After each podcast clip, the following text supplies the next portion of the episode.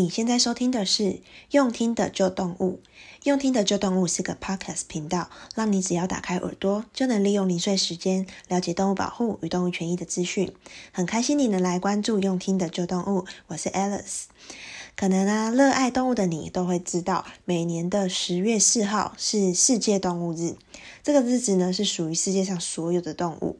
十月四号这个世界动物日啊，它其实起源于一九三一年，也就是大概呃九十年前了。那时候啊，是有一群生态学家，他们在意大利进行一场关怀濒临绝种动物的会议上面提出来的。他们那时候就希望说，这个世界动物日是一个能够跨越国家、跨越宗教，甚至跨越种族，都能够一起来倡导爱护动物这件事。但是啊，世界上各个国家其实还有很多各自关于动物、关于猫狗的节日。所以今天想要跟你分享的是，世界上的各个国家动物的节日真的是意想不到的多诶，尤其是关于猫跟狗的节日特别特别的多，而且很多也特别奇葩、特别的好笑。当然，除了有一些是比较纪念、宣导性质的节日之外，有很多节日根本就是满足宠物主人他们自己想要对宠物忍不住的热爱。那我们就开始吧。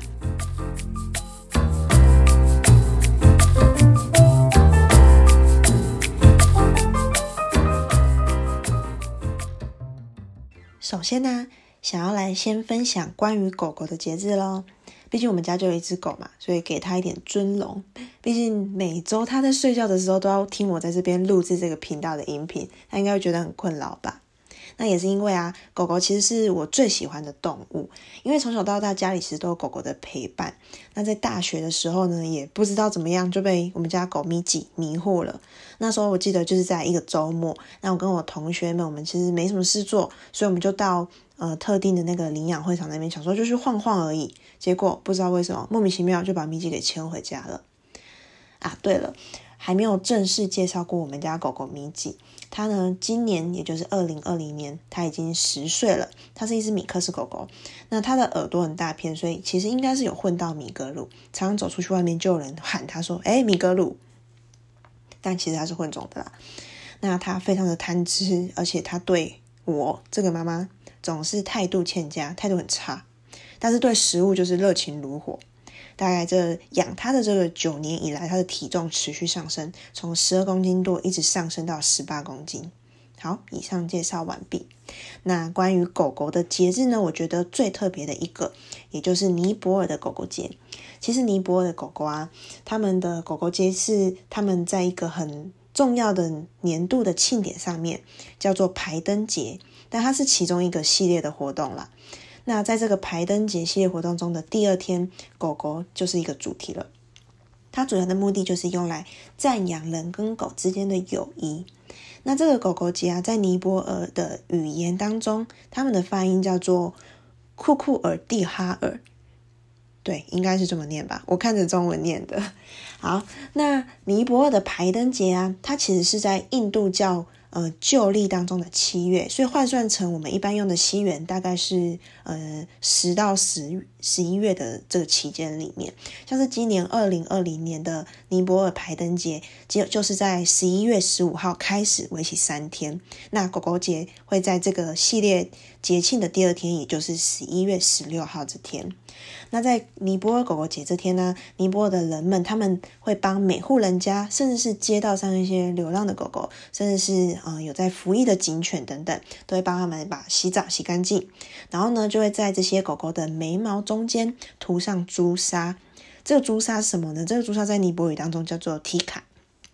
这个朱砂啊，它的颜料通常是以红色为主，然后会混杂着一些橘黄色这样子的颜料。那其实就像可能不知道大家有没有看过尼泊尔他们传统的当地人，他们其实常常会在自己的眉毛中间也有涂上一些有颜色的颜料，其实就是像那样子。然后呢，还会帮狗狗戴上花圈。然后对狗狗最幸福的就是他们会奉上大餐给这些狗狗。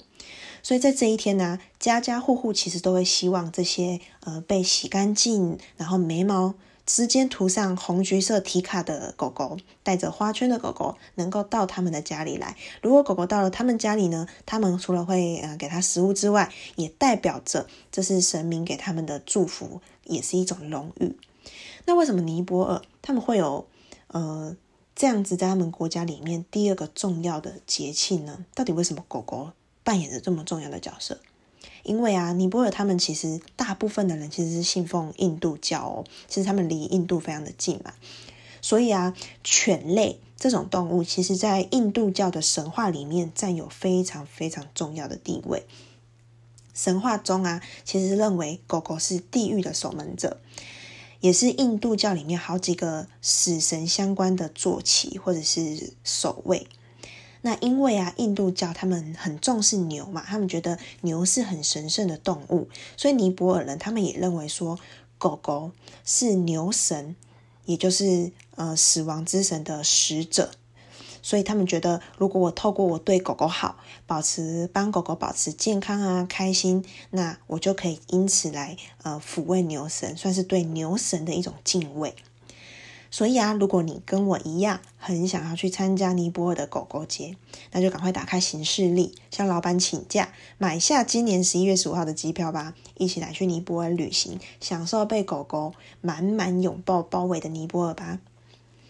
另外啊。在台湾，其实狗狗节是在九月九号，其实很好理解吧？因为狗狗的“狗”台语发音其实就是“告”嘛，所以是跟数字九的台语发音一样，都是“告”，所以就把九月九号定为台湾的狗狗节喽。所以啊，在台湾每到九月九号的时候，其实有很多的动保团体啊，以及我们的动保处，他们都会举行一些大型活动，或是做一些。嗯，图片啊，什么等等，来帮狗狗们庆祝，以及也会利用这个节日来推广领养代替购买等等的议题。而日本呢，则是把日本的狗狗节定在十一月一号。诶，那又是为什么呢？怎么大家都有各种奇怪的日子的定法？其实啊，日本跟台湾是一样的，都是从谐音来的。在日本啊，如果像狗狗的叫声“汪汪汪”的状声词，其实就像是“汪汪汪”。就是大概 W A N 的那个发音，所以那个读音读起来就很像英文数字的一，就是 one 的的那个音译。所以啊，日本呢就把万万万十一月一号当成日本的狗狗节，他们觉得这样子不仅好记，又有狗狗的叫声的那种可爱存在。那在英国啊，其实有一位呃狗狗的行为专家，他呢则是自己把四月的最后一个星期日定作是国际狗狗日，那他希望说，这天在呃全球大家都要一起努力，大力的推广领养代替购买这件事情。那还有一些啊，像是呃国际导盲犬日，很复杂哦，是定在四月的最后一个星期三，我也不知道这个到底是怎么定来的。然后或者是国际的搜救犬日，就是在四月的二十五号。所以这两个节日呢，都是在感谢那些为我们人类工作、为我们付出以及帮助我们许多的工作犬。那我们再来看看还有哪一些很奇葩的狗狗日呢？像是啊，有一个从美国发起的一个日子，它是在六月的第四个礼拜五，也很妙。这叫做带狗狗上班日，所以这天呢，大家都可以带自己的狗狗去上班。我觉得这根本就是我的梦想吧。狗狗在旁边，我们整天上班，再让我加班都不会累。但是啊，很妙的就是，其实现在美国有越来越多的企业演变到后来呢，基本上你天天都可以带狗来上班了。所以我觉得啊，这些企业里面的狗主人员工们真的很厉害，很会学习狗狗他们那种不断尝试主人底线的那种天生的技能，他一步步就可以欺门踏户的挑战老板的极限，从一年只有一天能够带狗，到天天都可以带狗上班。超羡慕诶。那在加拿大跟美国，他们都是比较寒冷的地方嘛，所以他们七月就是狗屋维修月。为什么是七月呢？因为啊，到了七月的时候，其实这些北美地区他们的呃气温就会呃准备要开始转凉了，所以当然要好好的利用七月，把狗狗的狗屋好好整顿维修一下喽。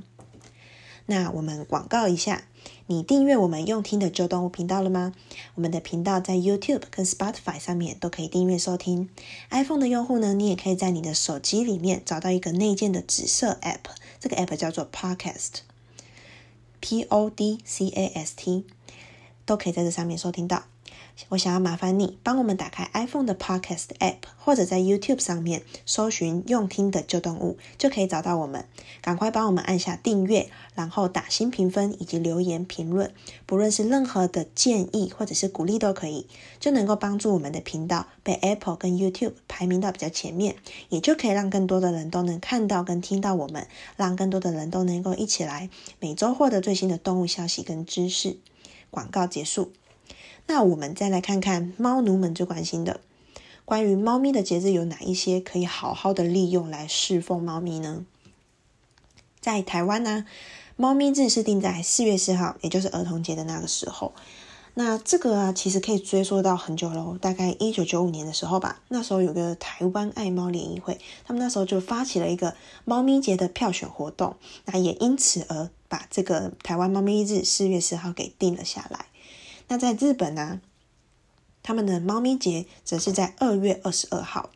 我也真的不知道这个日子又是怎么选出来的。不过在日本这天的猫咪节啊，就会有一股猫咪的风潮，四处包含你可能在网络上啊、购物网啊、百货公司、各种商店或是动物园等等，全部都会出现各种跟猫咪有关的商品或者是图案。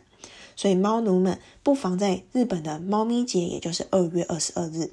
在我们频道播出的时候就快要到喽，赶快买一张机票跑去日本，跟日本人一起为猫咪疯狂吧！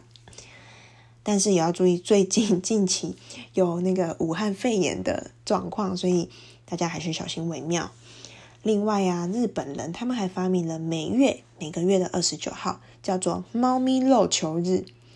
注意哦，它是每个月的二十九号，代表它一年可以过十二次的猫咪肉球日。猫奴们应该都知道吧？猫咪虽然说可能常常态度很差，有时候有点难以侍奉，但是猫奴们还是会为了猫咪们 QQ 的肉球愿意侍奉它，对吧？因为他们肉球太疗愈了。猫咪肉球日啊，在网络上的时候，这天大家都会分享各种猫咪他们疗愈肉球的照片哦。